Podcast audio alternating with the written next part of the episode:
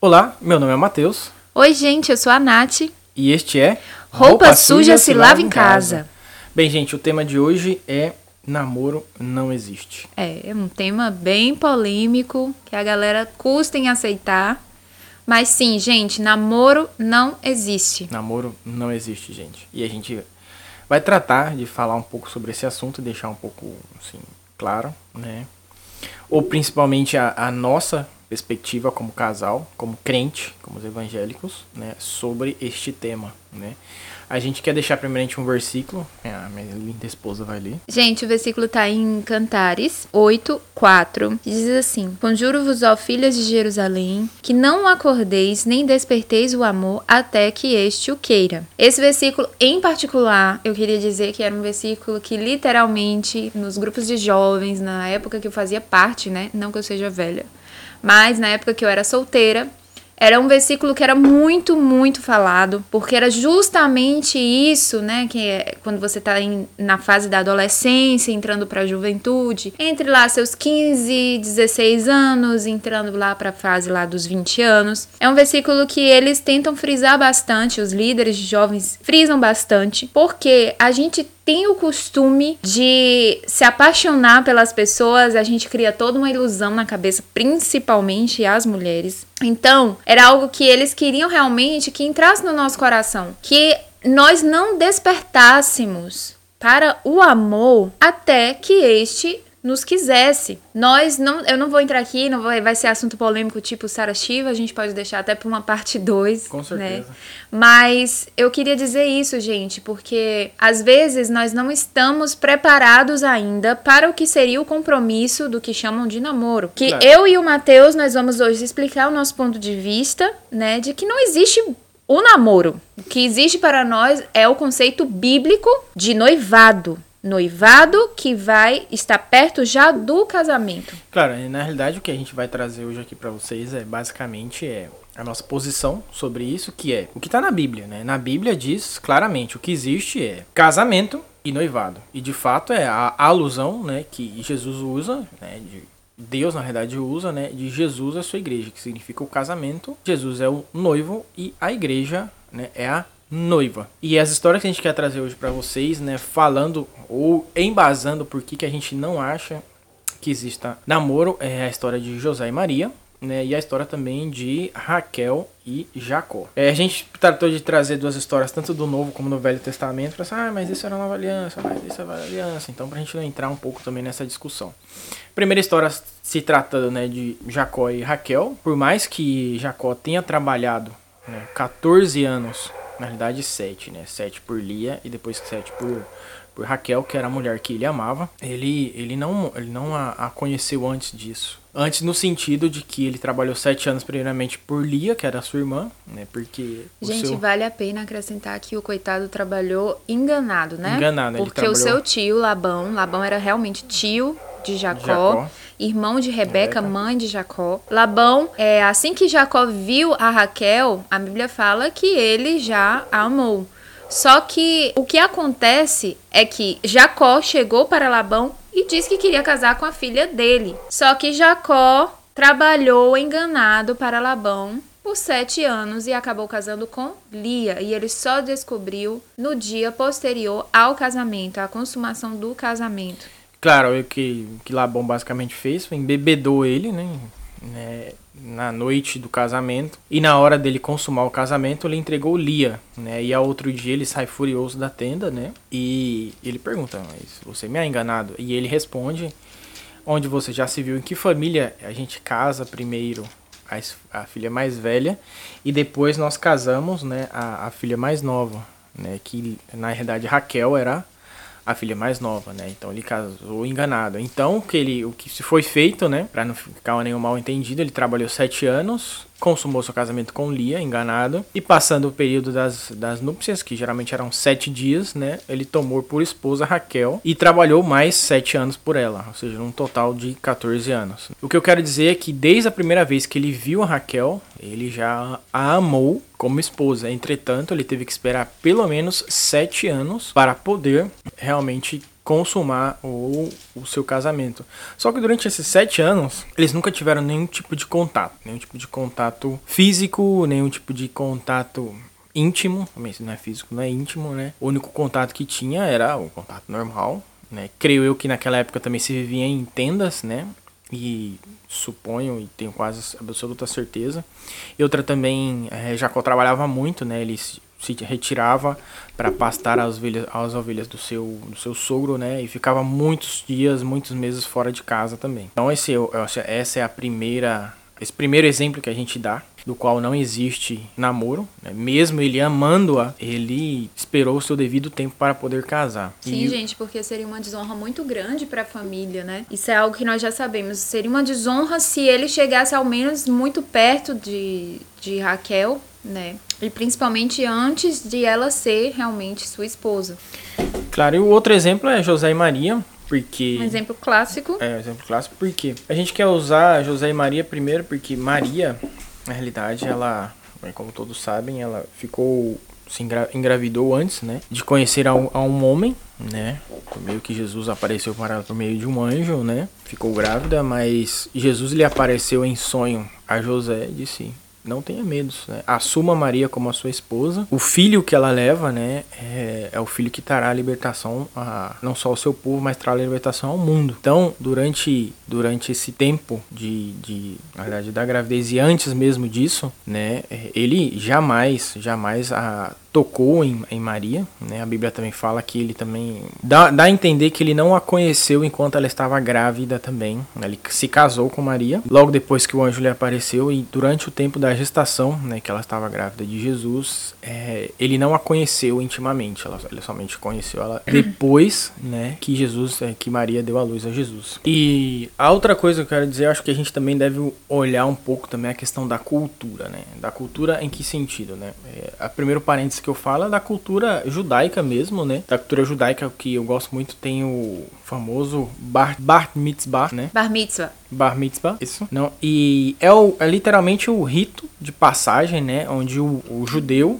né, homem, ele deixa de ser uma criança, ele passa a ser homem, ele é considerado um homem frente a essa sociedade, né? E eu creio que isso acontece na faixa dos 13 anos, se eu não estiver enganado. 12 né? ou 13. 12 ou 13, não, não, não realmente eu vou ficar devendo. Para a próxima, pra próxima parte eu vou trazer essa informação certinho. E o que significa isso, né? O que a gente sabe é que a partir dessa idade, ademais, ele, ele basicamente deixa todas as suas, as suas coisas de criança, vamos assim dizer, né? Ou de jovem, ou de adolescente. E a partir de então ele começa a acompanhar o pai. Ele começa a acompanhar o pai nos negócios negócios. Porque caso venha acontecer alguma coisa, ele está apto para assumir os negócios da família, né? E poder solventar todos, todos os gastos, né? Sustenha, né? suprir todos os gastos que, que a família possa vir a ter caso o pai né, não possa mais ou venha a partir, né, venha a falecer ou por algum outro infortúnio, né, o pai não possa mais assumir essa, esse papel, né, por uma doença, alguma coisa nesse sentido. Então, a partir dessa idade, né, ele passa literalmente por esse rito que ele começa, ele aprende, né,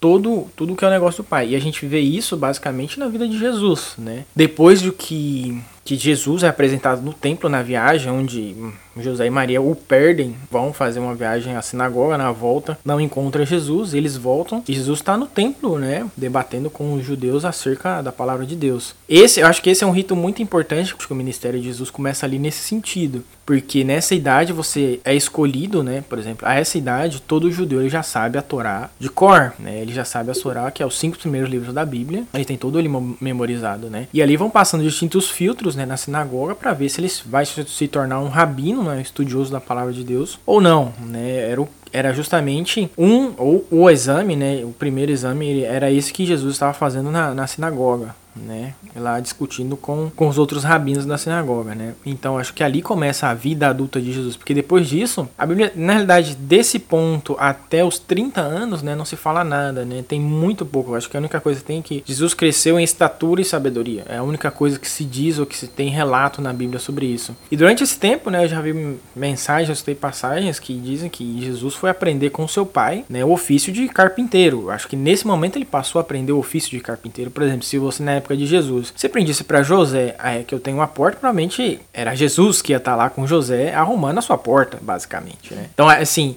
é bem, por um lado é hilário, mas é uma realidade, né? Jesus, no tempo desse, desde esses 13 anos até os 30 anos, quando ele começou o seu ministério. Foi uma espécie de treinamento, é, né? sim. Porque eu, os meninos eu... judeus, eles realmente, eles, eles, essa passagem, esse rito de passagem, eles aprendem a, a hombridade. Claro, a hombridade, a, a honestidade. homem. Isso. Claro, a honestidade no negócio, nos negócios, a, a, a relação entre as pessoas, não só dos pais ou do pai, basicamente, com as outras famílias famílias ou com as outras pessoas, mas também você aprende a, a velha é, as relações sociais, basicamente. Você aprende nesse, nesse nível a esse momento, né? Então acho muito interessante nesse sentido, né? O que eu, o que eu gosto muito, se você assiste algum tipo de filme, né? Se você assiste os 300, por exemplo, filme 300, o primeiro que saiu, né? Se passa, né? Leônidas lá no, no ele passa por seu rito de passagem. Ele é jogado na selva, né? E ele, ó, você morra na selva ou você volte vitorioso. Senão, não precisa voltar. Né? Morra na selva. Basicamente é, é, por esse rito. Agora você fala, ah, então,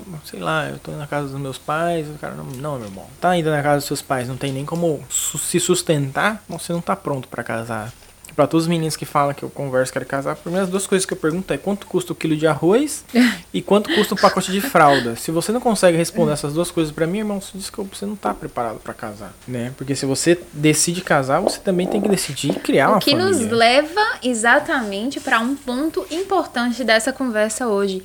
Em que momento nós deveríamos realmente iniciar um relacionamento, né? Porque hoje nós vemos cada vez pessoas mais jovens e mais jovens. Gente, tem gente que começa a namorar com 8 anos de idade. O que eu realmente, pessoalmente, eu sou eu contra. Eu conheço um 8 de idade. ah, conhece? pois eu conheço, querido. Assim, Porque, com 14, assim, não, 15 anos. Não, mas é, o problema, Matheus, é que começa justamente quando as crianças, gente, deixa a criança ser criança. Eu não, ah, não acho que certeza. criança tenha que namorar. Você tem que entender também que para essa se ele tem uma experiência nesse, nesse, não uma experiência sexual, mas uma experiência de dar um beijo, de dar um abraço, essa experiência afetiva, que eu acho que tá guardada e foi feita, foi feita por Deus e tá guardada para um determinado tempo, entendeu? É uma barreira que você cruza que você não consegue voltar mais. Exato. Não, e, e, assim, o que, eu, o que eu tô falando de crianças que namoram é porque os próprios pais estimulam. Do tipo, ai não, porque ele tem uma namoradinha no é, colégio. Ai, cadê vejo, sua namoradinha? mas eu vejo também que é muito o medo também dos pais, do jeito que tá nosso. Ai não, eu tenho, tenho medo que meu filho saia homossexual, entendeu? Tenho medo o que medo... a minha filha. É, é justa, eu vejo que é justamente esse medo. Prefiro, ah, tipo assim, cortar etapas não tem problema agora, né? É, eu posso cortar etapas, mas eu não posso ter um filho homossexual. Homossexual, isso é um absurdo, gente. Então, assim, é, o que nós queremos dizer é que cada vez estão, eles estão namorando mais cedo. Nós mesmos conhecemos adolescentes, né, com seus 14 anos. Nós temos vários conhecidos que estão namorando. Então, quando a gente fica sabendo disso, eu e o Matheus, a gente já se olha, entende? Porque assim. Na realidade, minha vontade é dar risada, se ser sincero. É, assim, o Matheus tem. Eu fico prendendo um pouco assim, até segura a mãozinha dele, pra não, né, a gente não deixar nem transparecer. Porque assim, nós não estamos de acordo. Ai, vocês estão sendo super radicais. Que seja, podem pensar que estamos sendo radicais. Mas, com os nossos filhos, a gente vai querer estabelecer sim.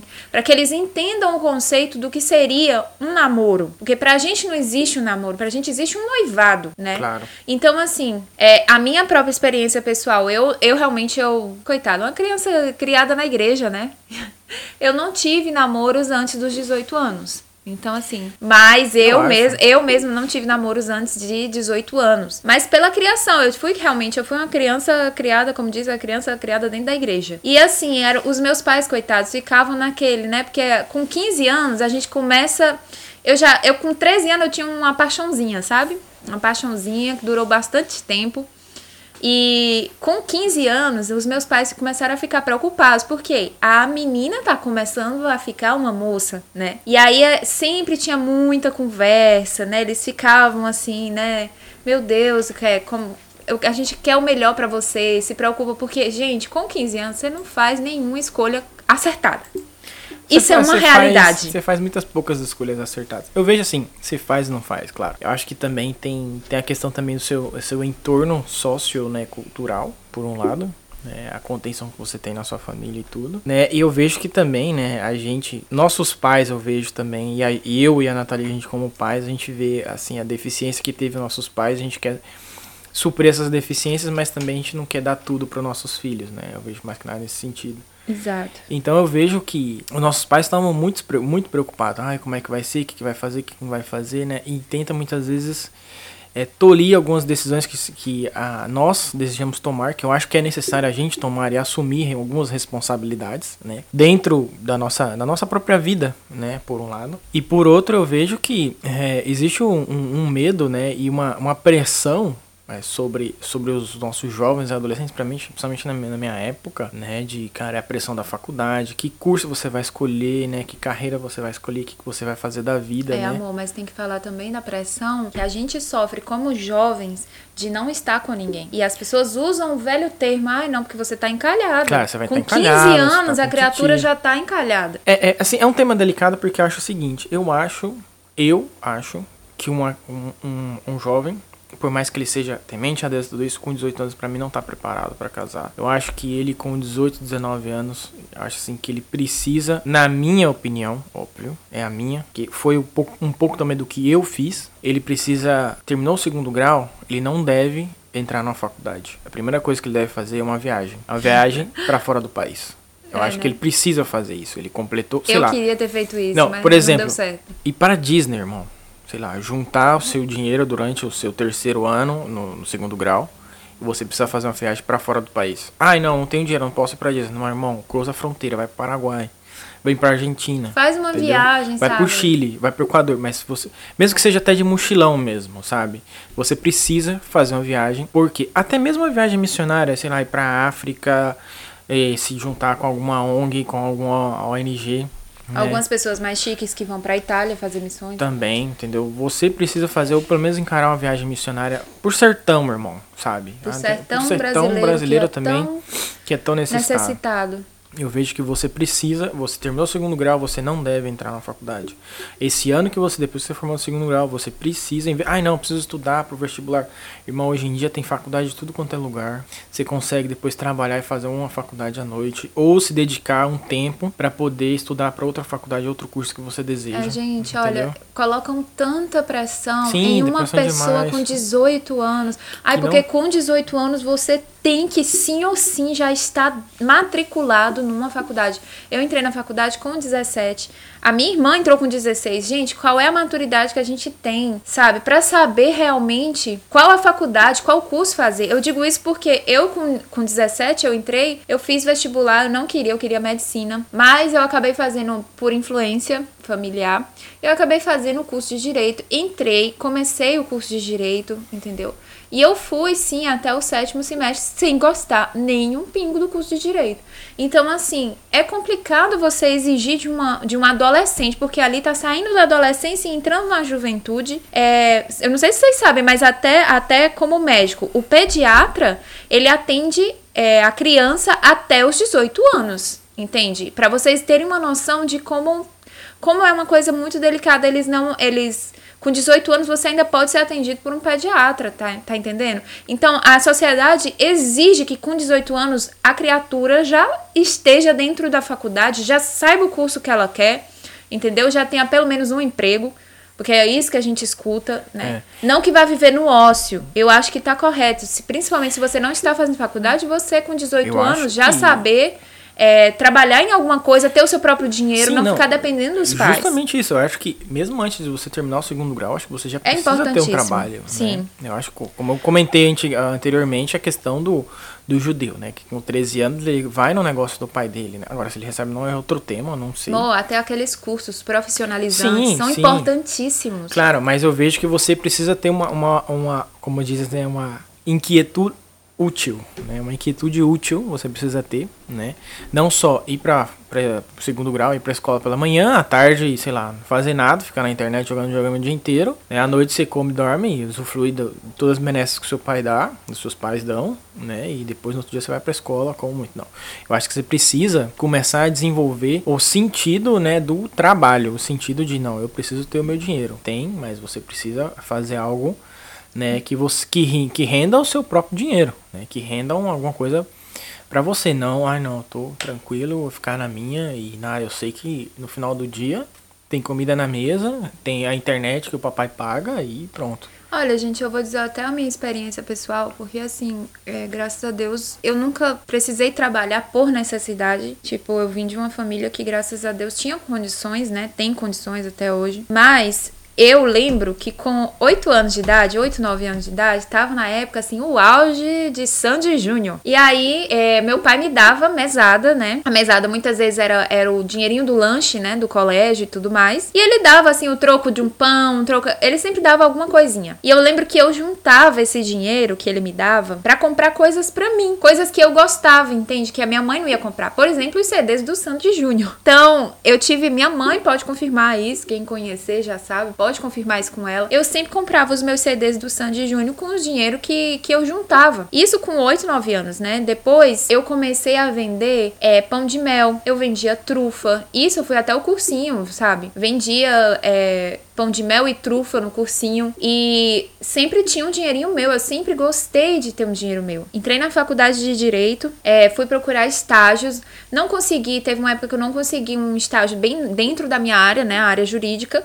Mas eu queria ter o meu dinheiro porque eu sou amante de livros e eu gostava muito de comprar livros, sabe? De ler bastante, leitora ávida mesmo. E eu queria ter um dinheirinho meu para poder, né, gastar nos meus livros sem que ninguém tivesse realmente reclamando. Então assim, gente, é muito importante colocar isso hoje no coração, principalmente se nós somos pais de crianças hoje, né, que um dia vão crescer. Eu tenho um desejo no meu coração que os meus filhos realmente eles eles possam tirar o máximo de proveito enquanto estiverem dentro da nossa casa. Que eles possam fazer cursos e mais cursos profissionalizantes, sim, porque a gente nunca sabe as reviravoltas que a vida dá. Então é bom que eles estejam preparados e eles possam escolher com tranquilidade qual curso que eles querem realmente fazer. E nós queremos sim que, óbvio, que os nossos filhos sejam homens de Deus e se casem, escolham mulheres também segundo o coração de Deus.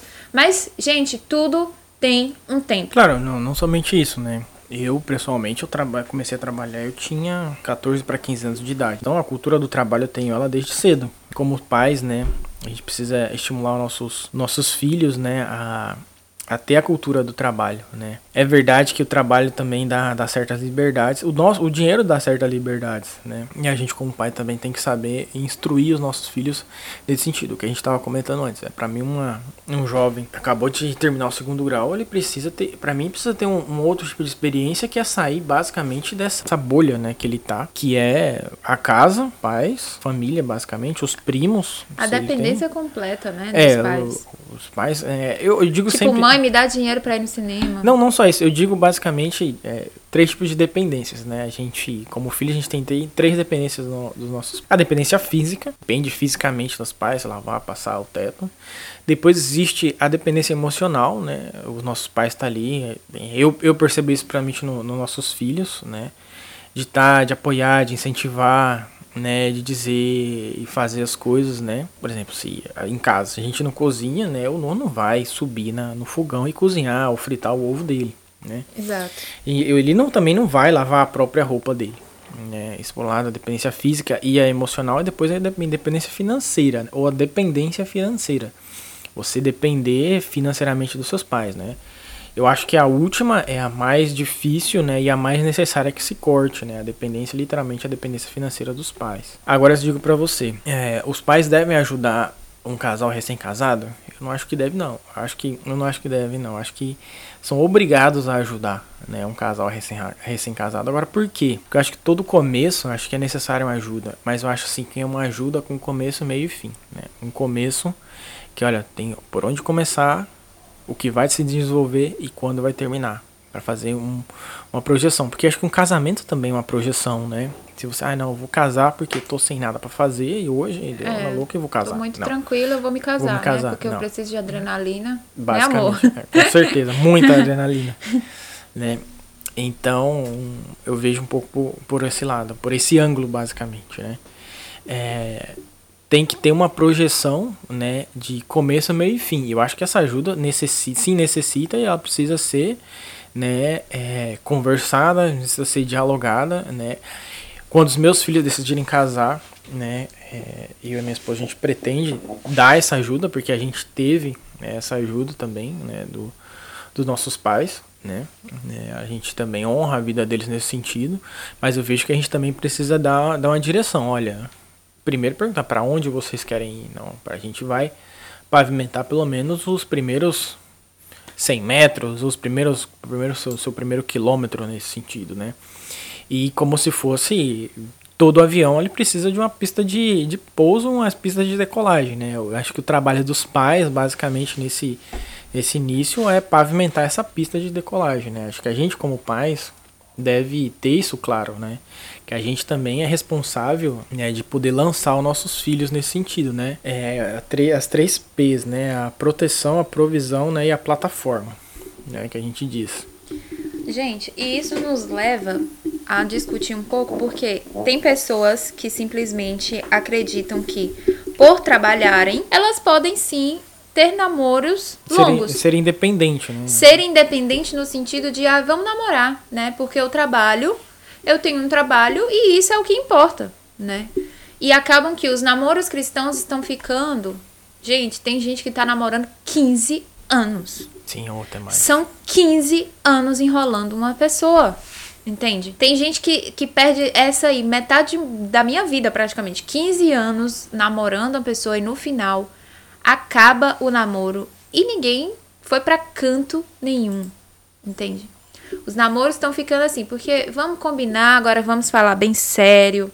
É, para mim, para o Matheus, nós acreditamos que o tempo, assim, ideal seria como no máximo seis meses. Para mim, de três a seis meses, eu acho que você, você tá disposto... Eu poderia dizer até um ano. Eu, Nathalie. Minha um esposa, ano. minha esposa, assim, eu sou muito mais conservador nessa, nessa previsão. Não, mas eu poderia dizer assim, um ano, porque normalmente a gente sonha em organizar uma festa, um negócio. Sim. Então demora um pouquinho mais. Sim, para mim sim, não. Posso dizer pra você, ah, faça isso. Depois a gente vai contar a nossa história, mas ah, faça isso, eu faço aquilo outro, tudo isso. Mas eu acho também que você deve casar sem, de, sem deixar dívidas, né, por um lado, né? Claro que tem que se planejar. Eu acho que todo homem planeja casar antes mesmo de conhecer a sua, sua futura esposa. Eu acho que ele tem que estar preparado para financeiramente para poder afrontar uma festa e um casamento, o início de um casamento. Nem é mim. só uma festa, gente, é o início do casamento Claro, que é eu, muito pesado. claro, eu digo mais que nada no sentido de, principalmente no sentido financeiro, a gente passou muita dificuldade no começo, de que não questão de mobiliar a casa nem tudo isso por aí, isso acaba ganhando, né? Mas no sentido de, cara, tá preparado, sabe? Tá preparado porque vão ter gastos que aparecem do dia pra noite e você precisa estar preparado para isso, né? E eu vejo também que no começo do casamento é mais dessa segurança, sabe? Essa estabilidade também pra, pra sua companheira. Que nada nesse sentido, ela se sentir seguro que você vai poder resolver o problema, caso ele seja dinheiro, né? Não tá tanto preocupado assim com a questão de, de uma festa em si, mas com a questão de, pelo menos os seis primeiros meses, você tá aí, ter um dinheiro guardado, para que em, em alguma eventual necessidade você vai, vai poder suprir, e ela sempre aparece, sempre. É, é um problema para você, a questão da sua casa, é um eletrodoméstico que você precisa trocar, precisa comprar, que você precisa, né? Ou investimento que você precisa fazer, né? É, eu vejo que hoje nós queremos estar, não no mundo que a gente está hoje, a gente quer estar, eu quero estar seguro financeiramente de tudo, né? Para depois ou me ou me casar ou eu estar seguro de tudo, né? Para não ter nenhum tipo de problema. Eu vejo que Deus está muito mais preocupado com o seu coração, né, com o que você vai, vai fazer do que com a sua segurança no, no dinheiro que você possa ter. Mas é necessário você tá, também estar provido e preparado mais claro nesse sentido. Então, três a seis meses para o Matheus e pra mim, como muito, um ano. Ai, Nath, Matheus, mas pelo amor de Deus, isso é muito rápido. A gente mal conhece a pessoa e já vai casar, não sabe nem com quem tá casando.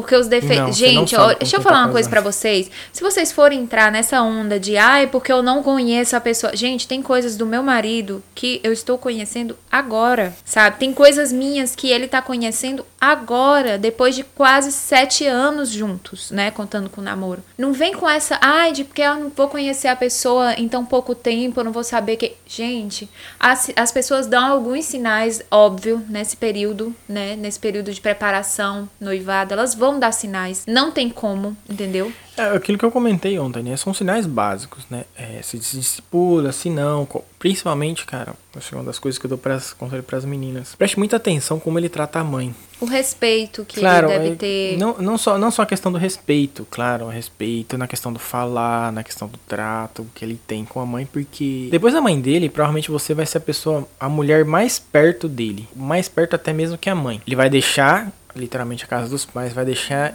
esse amor, vamos dizer, essa, essa, essa cumplicidade com a mãe vai passar a ser a, você, né, o centro dessa cumplicidade, né. Tem em conta também que essa relação entre ele e a mãe dele, você tem que deixar claro, e você tem que ter claro que isso não pode afetar né, o relacionamento de vocês. Você Gente, escuta afetar... uma coisa.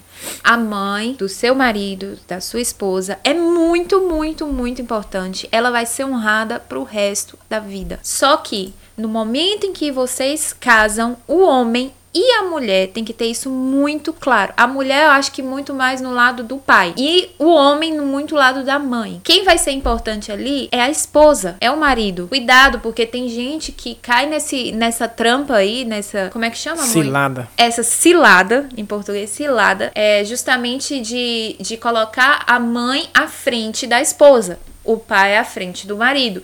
Isso é muito, muito importante ser observado. Na realidade, isso é desonra, né? Se, se ele desonra você nesse sentido, dificilmente ele irá honrar você nesse sentido. Eu vejo, eu vejo por esse lado, né? A Bíblia é clara, né? Nesse sentido. É, deixa seu pai e sua mãe, né? Deixa sua casa e une, e une sua esposa em uma só carne, pronto, final, entendeu? É o que eu falei.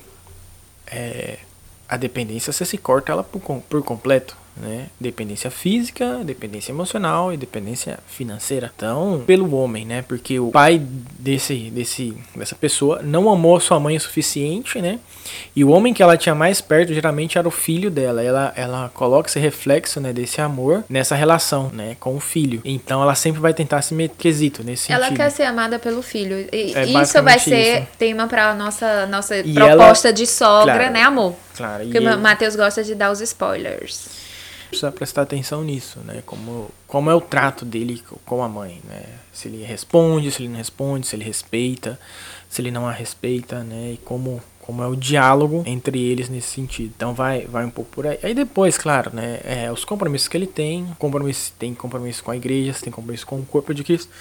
Se não, irmão, assim, a, única coisa, né? A única coisa que pode garantir que o seu cônjuge tanto para homens como para mulheres, não vá te trair, é o amor dele por Deus. Porque hoje eu entendo, eu entendo o quão caro é para mim, quão valioso é o meu amor por Deus. Né? Eu não vou estar, tá, eu não, não estarei traindo a minha esposa e nem a minha família, né? Eu estarei traindo o meu amor por Deus, né? Se você chega a fazer isso, no fundo, no fundo é que você nunca amou a Deus ou, ou aquilo que foi proposto para você te pareceu mais atrativo do que é, o, o amor que você tem por Deus. Então, muitas vezes por isso que homens trocam né, de esposas, de esposas, né, de companheiras, né, justamente por, por isso, né, ele troca o seu amor, literalmente, ele, ele ama, na realidade ama o pecado nesse sentido, né, ele ama ele ama é, essa tipo de depravação, né? O que controla ele é literalmente a emoção, a emoção de estar com outra pessoa. Mas gente, a gente não vai se prolongar nesse assunto, é um assunto realmente muito vasto,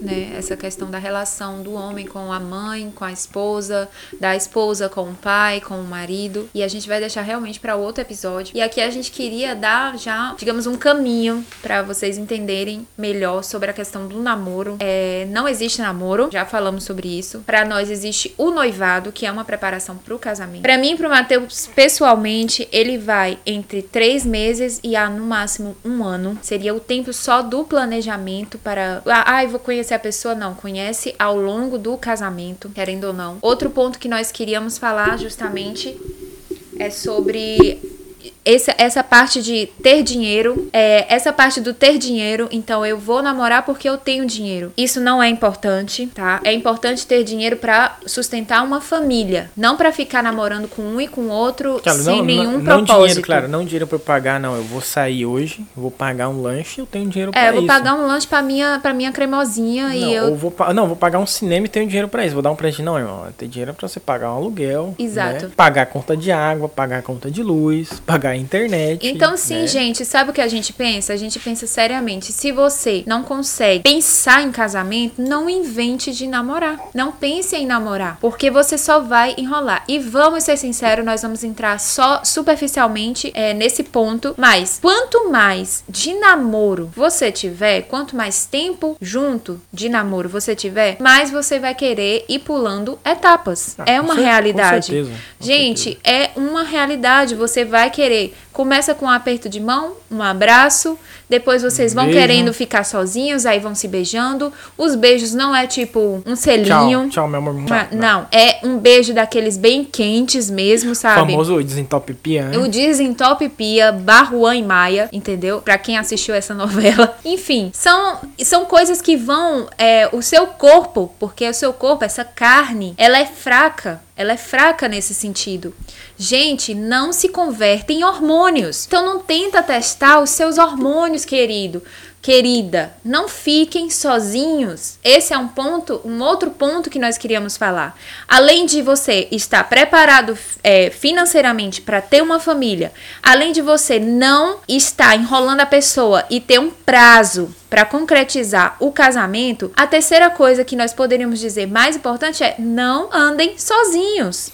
Cara, é- eu acho que é, o primordial é você se juntar com pessoas também que amam a Deus, né? E queiram servir a Deus, porque são essas pessoas também que você vai vai, vai ter de exemplo. Eu, eu comento assim algo que foi muito interessante pra gente. A gente tava namorando ainda, a gente tava na casa de um amigo e esse amigo tava lá. Nesse, nesse momento só tinha um filho, a gente tava lá e tudo, e a gente subiu. Essa pessoa só tinha um filho, né? Não é, né, nós. né, é, essa pessoa nesse momento só tinha um, um filho ainda, né? Aí a gente subiu, nós estávamos preparando um café e a esposa dele entrou ao banheiro, né? Eles tinham passado, nesse momento a gente estava lá embaixo, na, na, na rua, eles passaram na farmácia e compraram um teste de farmácia, né? Aí esse momento ela entra no banheiro, ela sai lá e falou assim, amor, deu positivo. E a gente inteirou ali, a gente foi os primeiros, a, literalmente, foi os primeiros a saber depois deles, né? Que é, é, ela, ela estava grávida. E é, a gente olhou um pro outro assim depois, enquanto eles estavam lá comentando, eles estavam na cozinha, só é isso que eu quero pra mim, sabe? É, é essa alegria, né? Então eu vejo que isso, cara, às vezes gente, que você tá é fora de essa casa. alegria. E eu posso dizer, eu e o Matheus, graças a Deus, a gente conseguiu viver a alegria de ter um filho na bênção do Senhor. Claro. Depois de um casamento, já a gente ganhou um presente do Noah. É, o Noah veio quando a gente ia completar exatamente um ano. ano, um eu de descobri que casado. estava grávida, né? E tipo, sim, às vezes a gente pensa que a gente poderia ter aproveitado um pouquinho mais, né? O, é, o início do casamento. Mas a gente também vê que foi a melhor coisa que aconteceu, entende? Nós amadurecemos como casal, assim, como cinco anos em um. É, gente, assim, foi, foi um tempo muito difícil pra gente antes de, da gravidez e durante a gravidez foi um, foi um tempo muito difícil. Pessoal também, em relação com as nossas famílias também foi bem complicado. Mas foi um tempo também necessário. A gente aprendeu muito, né? É, se revelou muitas coisas, de, tão, tantos minhas pra Nathalie como delas pra mim também. A gente cresceu muito, né? É, se machucou muito também nesse tempo, mas a gente tá aqui. Nosso primeiro filho já tá com 4 anos, o outro aqui já fez 5 meses já. Não, vai fazer cinco Vai fazer meses, cinco papai. meses agora. Então eu vejo assim que é só alegria. Eu sempre digo, né? A melhor coisa que tem é chegar em casa, né? E ver o sorriso dos meus filhos. Abraça, beijo, oi, tudo bem, papai? Como é que tá? Pergunta se trouxe doce. Claro, óbvio. Óbvio, né? pirulito. Perulito, mas assim, é alegria. É alegria de, de estar em casa, né? Eu sei que quando eu voltar, eu não vou voltar para uma casa vazia. E eu vejo que existe um preço a se pagar sobre, sobre esse ponto, né? Existe algo, né? A, a dar, a se entregar. Um, existe um sacrifício a fazer, né? Gente, e é por isso que eu queria deixar um versículo aqui. Tá lá em 1 Coríntios 6,18. Diz assim: Fujam da imoralidade sexual. Todos os outros pecados que alguém comete fora do corpo os comete. Mas quem peca sexualmente peca contra o seu próprio corpo. Gente, é, Paulo já falava por muitas vezes, ele falou: se aquele que não consegue, que se abrasa, todos que estão se abrasando é preferível que se casem, né? Existe um contexto para essa fala de Paulo, obviamente, mas esse conselho até hoje está valendo, gente. Se é para vocês estarem é, se abrasando, esquentando no namoro, sabe? Passando mão onde não deveria, não tendo o respeito que deveria um com o outro. Ai, mas quando, quando a gente tem uma relação sexual é o amor, nós estamos fazendo o amor. Gente, mas a relação sexual foi estabelecida Não, na realidade- dentro do casamento. Claro, na realidade, o amor, né? É um amor, é o amor que Deus No chamas é, é o amor, literalmente o amor sacrificial, né? É o amor de, de morrer um pelo outro, né? É, basicamente o homem morrer pela sua família e pela sua esposa, né? O amor sacrificial. Eu acho que no momento que você tá no, no seu momento de intimidade, ali literalmente existe amor, claro que existe amor, mas eu acho que ali existe, tem que existir muito mais química do que amor. Porque o amor, para mim, existe, claro, entra aí as cinco linguagens do amor, que é um excelente livro para quem tá planejando casar. É, o amor realmente é aquilo que você faz ou, ou deixa de fazer, ou abre mão em fazer, né? Em prol do, do outro. Deixar de ir um domingo pra igreja para ficar junto, comprar um presente, trazer um chocolate, trazer umas flores. Não que seja somente isso, mas é, eu vejo que vai mais por esse lado a questão do amor do que realmente ter e da sua intimidade do que a realidade. Eu acho que ali, nesse momento, é somente a, a química, né? A química e a cumplicidade também. Cumplicidade que se, que se finaliza né, nessa intimidade que, que o casal tem. Ai, gente, mas qual o problema da gente? Ter relações sexuais antes do casamento.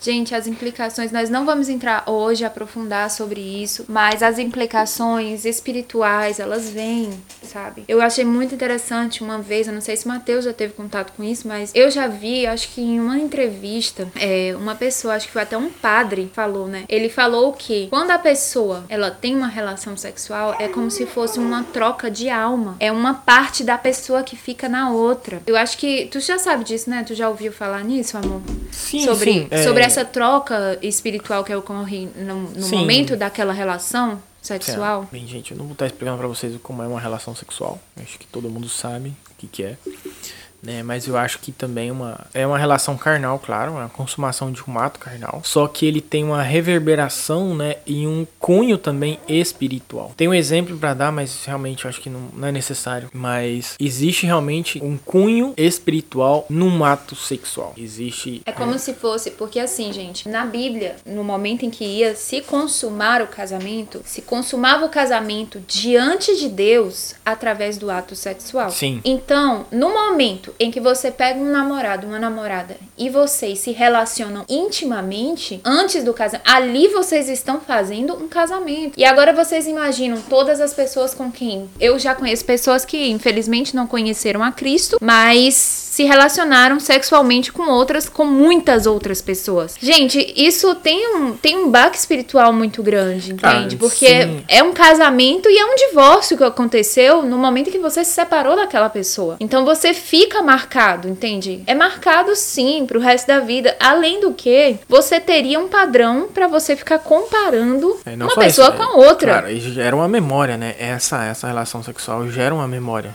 Uma memória em você. E, e o ser humano, infelizmente, é uma questão. É, ele tem um problema de comparação. Né? Se sempre vai comparar. Ai, mas esse meu esposo hoje não faz como aquele namorado, aquela noite que eu tive com tal pessoa. Então isso gera. gera... E creia, gente, isso no casamento pode reverberar. Não, Nós isso já escutamos pode gerar muitas vezes Sim, isso pode é, testemunhos de pessoas que falaram sobre isso, sabe? De é, que você... a, a, esposa estava lá comparando o marido, de como era, digamos, a performance do marido. Né? ou não beija como fulana. E aí entra na comparação. Isso literalmente pode gerar um atrito que pode desembocar no divórcio sem problema nenhum. Por quê? Pela, pela bendita experiência, né? Que você você traz, que você carrega. E acabar ou borrar essa memória, né? Apagar essa memória, é literalmente é só uma, algo que vem do, do, do Espírito Santo mesmo, né? Ambos têm que querer, né? E trabalhar so, sobre isso. Então é algo muito, muito complexo nesse sentido, né? O relacionamento ou as relações que você pode chegar se vocês Aqui. quiserem, depois a gente pode realmente fazer vocês.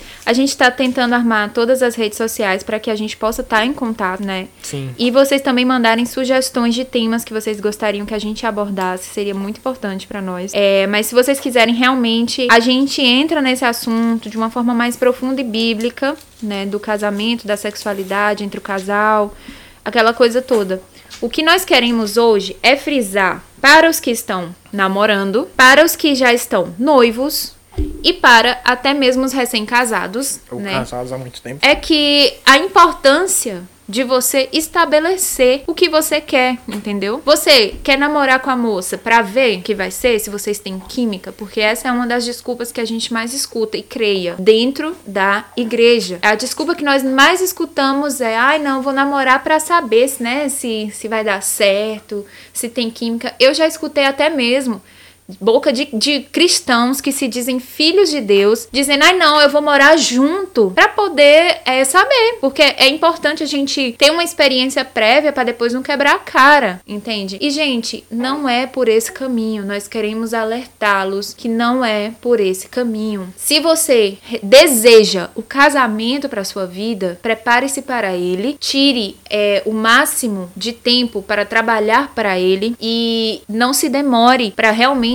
efetivá-lo. Porque, como a gente falou, quanto mais tempo você ficar com uma pessoa, mais você vai querer estar com aquela pessoa, querer conhecê-la intimamente e isso não agrada a Deus. Não, não só agrada a Deus também, eu vejo que por aí você tá perdendo tempo também. Ai não, eu tô, sei lá, dois, três anos namorando, eu não posso terminar o namoro de dois ou três anos. Existe também, gera uma pressão, uma pressão social. né, Uma pressão você. social e A não pressão só da sua família, a pressão da família, também, amor, claro. porque você se acostuma com aquela pessoa. Sim, né? Uma pressão social, é uma pressão familiar, né? Uma pressão principalmente dentro da igreja. Al- Algo que me deixa muito triste também dentro da igreja é a pressão que se faz pra juntarem pessoas. Juntarem pessoas e depois a pressão que se faz, ai não, tá namorando, tem que casar. Tem que casar. Não é certo isso. Não é certo. Claro, o casamento é pra se dar conta de sim, pra se dar conta de não. Claro, sim, é verdade. Mas é por isso que a gente fala, não, cara, você tem que ir decidido. Ah, não, eu quero casar com você, pronto, ponto e acabou, entendeu? Senão, senão vai, vai gerar muitas vezes essa, essa, essa pressão que não vai fazer bem pra você, que não vai fazer bem pro seu casamento, caso você venha se casar, e você vai gerar outro problema, né? Literalmente porque fulano ou cicrano tá, tá dando conselho pra mim onde não deve dar né, metendo o bedelho onde vai se dar. É aquilo que a gente falou ontem. Você precisa ser acompanhado como pessoa e como casal, e você vai escolher quem vai pôr o dedo nessa relação sua de você e do seu cônjuge. Você precisa ter alguém para pôr, pôr o dedo no sentido de dar o conselho, de apaziguar as coisas, de ter um ponto de vista diferente. Para mim vai muito por esse lado, muito, muito por esse lado. Ô, gente, e agora com certeza alguém que vai escutar esse, esse nosso podcast deve estar pensando, ai, mas eu já iniciei um namoro e nesse namoro eu já tenho uma certa. Eu tenho já é, intimidade com a minha namorada. O que eu posso dizer pra você é zere o cronômetro. Claro, zero cronômetro e você tem assim, não, você tem três meses pra casar ou terminar isso aí, irmão, e procurar fazer outra coisa da vida. Porque senão, se vocês foram assim, não, vamos ver. Não, irmão, tá, tá errado. Tá errado. Ou você. Gente, voltem, Claro. voltem-se a Deus. Não é questão de, de do falatório nem nada, Sim, porque sim, sim, vai vir um escândalo através da vida de vocês. Claro mas que vai, mas eu vejo da seguinte forma também. Se vocês já fizeram isso antes do casamento, a primeira coisa é confessem. Confessa o pecado. Não precisa colocar no outdoor, não, viu, minha Não, gente? não, não. Quando a gente fala em confessar o pecado, você vai chegar, por exemplo, pra, pra liderança que você confia, Claro. aquela liderança que nós até já discutimos é, no, no primeiro episódio, né? Sobre a roupa suja se lava em casa. Uma liderança que você confie e você confessa. Confessa, Confessa. os seus pecados. E aí cês- vocês como casal tem que tomar decisão. A gente quer casar, você quer, beleza. Três meses, minha filha, tá pra casar uma semana, sabe? Dá pra, literalmente dá pra casar uma semana. Depois eu vou contar, a gente vai contar a história do nosso casamento. Mas dá pra casar uma semana, sabe? E casa e pronto, acabou, põe fim nisso.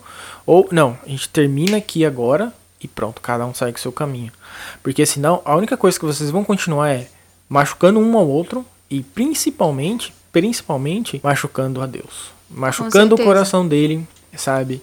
E quanto mais você caminha no pecado, maior também é o seu caminho de volta. Maior necessita ser o seu arrependimento nesse caminho, entendeu? Então, vai vai muito por esse lado. Pra mim, vai único e exclusivamente por esse lado. É, então, em resumo, nós queremos deixar aqui bem claro, nós vamos frisar várias vezes, realmente para colocar no coração de vocês. Em resumo, não iniciem um namoro ainda muito jovens, sem preparo, até mesmo. Eu queria falar que, neurocientificamente falando, existem estudos que pro- comprovam que ocorre uma maduração do cérebro de um adolescente para um jovem em idade madura aos 25 anos. É em torno de 25 anos que dá como um estalo no seu cérebro e você começa realmente a levar as coisas numa seriedade muito maior, a tomar decisões não com, com, com o seu sistema límbico, depois a gente pode discutir sobre isso.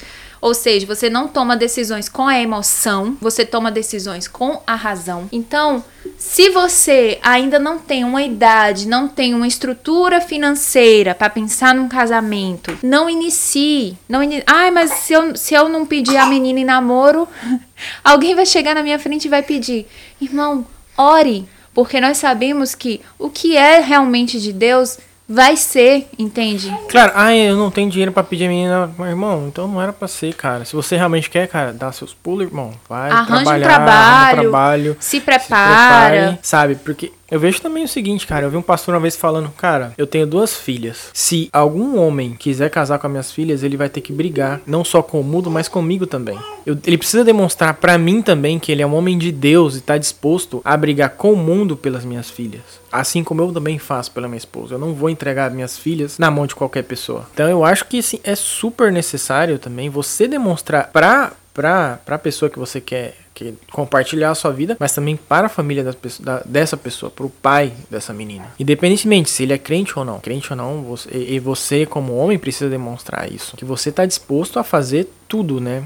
Por, é, por ela. Dá, dá literalmente da sua vida. Bom, se você não tá disposto, cara, mano, deixa de perder seu tempo, sabe? Deixa de se iludir, cara. Não, vai, vai fazer outra de coisa. criar uma auto, auto defraudação Sim, também. de sua e também uma pessoa. defraudação da, da moça, né? Porque vocês se defraudam, gente. Vocês se autodefraudam e defraudam a pessoa quando você inicia um relacionamento que não vai ter nenhum propósito, que não está pensado para o casamento. Entende? Então é isso, é, é você ter uma idade para tomar uma decisão, você ter estrutura para tomar essa decisão, você tem um tempo para essa tomada de decisão e poder organizar tudo e efetivar a decisão. E as- a- realmente o que nós queremos passar nesse podcast é isso: é que se você está num relacionamento hoje que já dura, sei lá, três meses, três anos, digamos, gente, tá na hora, vamos, vamos apressar o passo. Sabe, vamos tentar da melhor forma possível, é, realmente fazer as coisas de forma correta. Nós não vamos falar hoje porque a- sobre esse assunto de namoro ainda tem assuntos tem pontos, né, a serem abordados, mas hoje o que nós queríamos falar é sobre isso, é sobre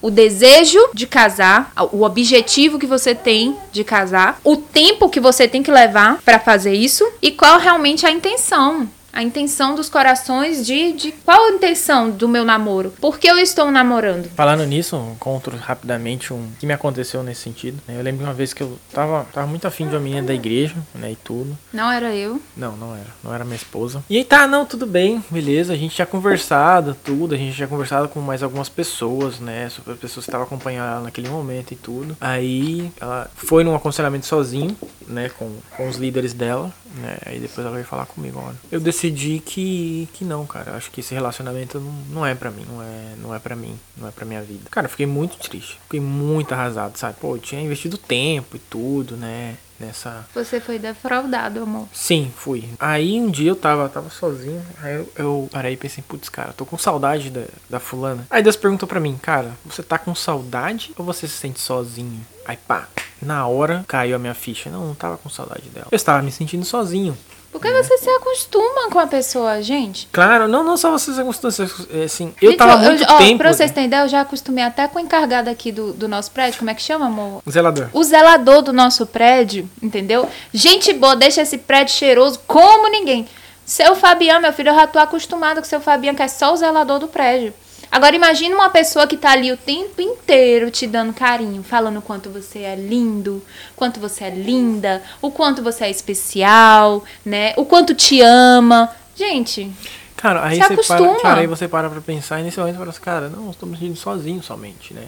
Então, você também não pode tomar algumas decisões porque pelo fato de você estar se sentindo sozinho, né, ou se sentindo abandonado. E hoje, na nossa sociedade que a gente vive, é muito fácil, cara, é muito simples você se sentir sozinho e abandonado, né, pela sua própria família, pelos seus amigos que são da igreja ou não, né, e tudo. E, cara, é muito, muito difícil e é um passo pra você se sentir assim, ainda mais no tempo que a gente tá agora, tempo que teve a pandemia, né, e tudo, o isolamento social, né, a quarentena, muita gente em casa sozinho, cara, a taxa de divórcio que teve nesse nesse ano de quarentena, cara, foi astronômica, porque são eram duas pessoas, né, que não se suportavam e de repente, do dia pra noite, tiveram que ficar 24 horas dentro de casa, né? Eu vi um meme muito, muito engraçado cara coloca, começa a filmar, né, do, do, da janela do seu apartamento, aí tem um cara gritando do outro lado, pelo amor de Deus, me tirem daqui, não aguento mais a minha esposa, entendeu? Assim, é um meme, é e não é, de todas as formas, cara, porque refle é um reflexo da, da realidade, são duas pessoas que basicamente, sei lá, se acostumaram uma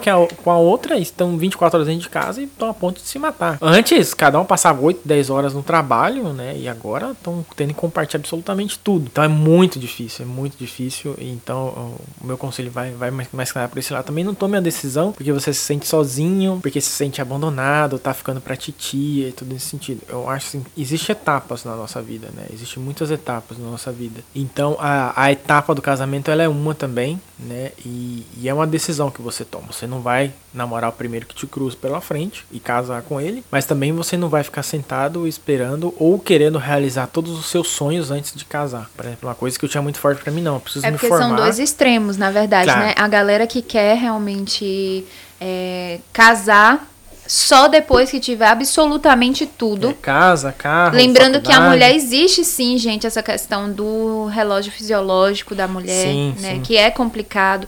Tem mulheres que, por exemplo, ah, não, vou deixar a maternidade para quando eu já tiver o meu PhD né? Ou algo assim. Vai, e acabam deixando vai pra frente. Vai dormir os diploma, né? E tipo, é, não, quando a pessoa deixa pra frente, muitas vezes a mulher nem consegue ter filhos. Não, geralmente não. Sabe? Vai postergando muitas coisas. Eu vejo também que muitas mulheres também apostam no cavalo errado, né? Se, se, se sacrificam por, pelo cavalo errado. Eu vejo, eu já vi muitas vezes isso. É, e eu vejo que você precisa também, a mulher e o homem também precisa ter, ter isso em conta. Cara, você quer, quer, você não quer, irmão, cara amor próprio também, sabe? Não quer bola para frente. A gente vai continuar seguindo o jogo. Então eu vejo isso também que você também não pode ficar parado e estagnado no tempo e espaço por causa de uma pessoa ou por uma bola fora também que, que te deram, né? Então eu vejo muito por.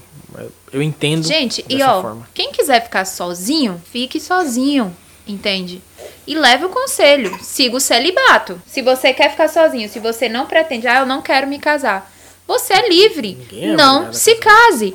Porém, siga o que a palavra fala. Você estabeleça o celibato como, como maneira de viver, entende? Nada de, de impurezas sexuais. Eu queria deixar aqui para vocês dois versículos que estão em Hebreus, capítulo 13. É, dois versículos que vão frisar o que nós acabamos de tratar nesse podcast, tá? Hebreus 13, 4 e Hebreus 13, 17. Hebreus 13, 4. Digno de honra entre todos seja o matrimônio, bem como o leito sem mácula, porque Deus julgará os impuros e os adúlteros. Quando ele fala impuros e adúlteros, ele está estabelecendo dois tipos diferentes. Os impuros são os que iniciaram impureza sexual antes do casamento, e os adúlteros, aqueles que realmente já estavam cometendo é, impureza sexual depois de casado, tá? E Hebreus 13, 17: Obedecei aos vossos guias e sede submissos para com eles, pois eles velam pela vossa alma, como quem deve prestar contas, para que façam isto com alegria e não gemendo, porque isto não aproveita a vós outros. Ou seja, prestem contas, estejam acompanhados, não namorem sozinhos, busquem estar acompanhados. Gente, mesmo que, que vocês achem que seja uma besteira, é muito importante estar sob os cuidados de uma liderança. Eles vão poder aconselhar, vocês vão poder prestar contas, dizer o que realmente está acontecendo, a que passo está o, o relacionamento de vocês. E também uma liderança também que anime vocês também, dê o passo do casamento, né? Não é a liderança também que passe a mão na sua cabeça de vocês. Eu acho que toda liderança é a liderança que te traz desafios, né? É, tem que ser uma liderança que te empurra e a novos desafios, né? O desafio do casamento, o desafio de ter filhos, né? É, tem que, pra mim tem que ser uma liderança mais nesse sentido. Não uma liderança, ai não, tá tudo bem, tranquilo, não, no tempo de vocês. Não, não, não. É uma liderança também que vai. Que te confronte, claro, né? É, também. que vai te impulsionar as novas conquistas. Pois é, meu amor. Terminamos por hoje ou por agora? Ou por, por agora, nós estaremos terminando. Eu espero que realmente tenha sido proveitoso para vocês. Se vocês tiverem algumas dúvidas, nós vamos estar é, ainda hoje com o nosso. Nossas redes. As nossas redes já, redes Instagram. sociais. Vai ter esse mesmo nome, roupa suja, se lava em casa, então vai ser fácil de todo mundo nos encontrar. E lá nós podemos interagir um pouco mais. Sim, a gente vai estar interagindo, respondendo algumas perguntas por ali, abrindo caixinha de perguntas pelo Instagram. Quem sabe a gente isso. não se anima a fazer uma live e mostrar a cara, né? Também, também. Fazer uma live por ali, mostrando o nosso rosto, vai ser, vai ser basicamente isso. Bem, galera, quero deixar um abraço grande pra vocês. Gente, tudo de bom, Tudo que de o Senhor bom. possa guiar realmente o relacionamento de vocês. Muitos mais desafios pra vocês aí e a gente tamo junto. Estamos juntos. Tchau, tchau, Beijo, gente. Tchau. beijo.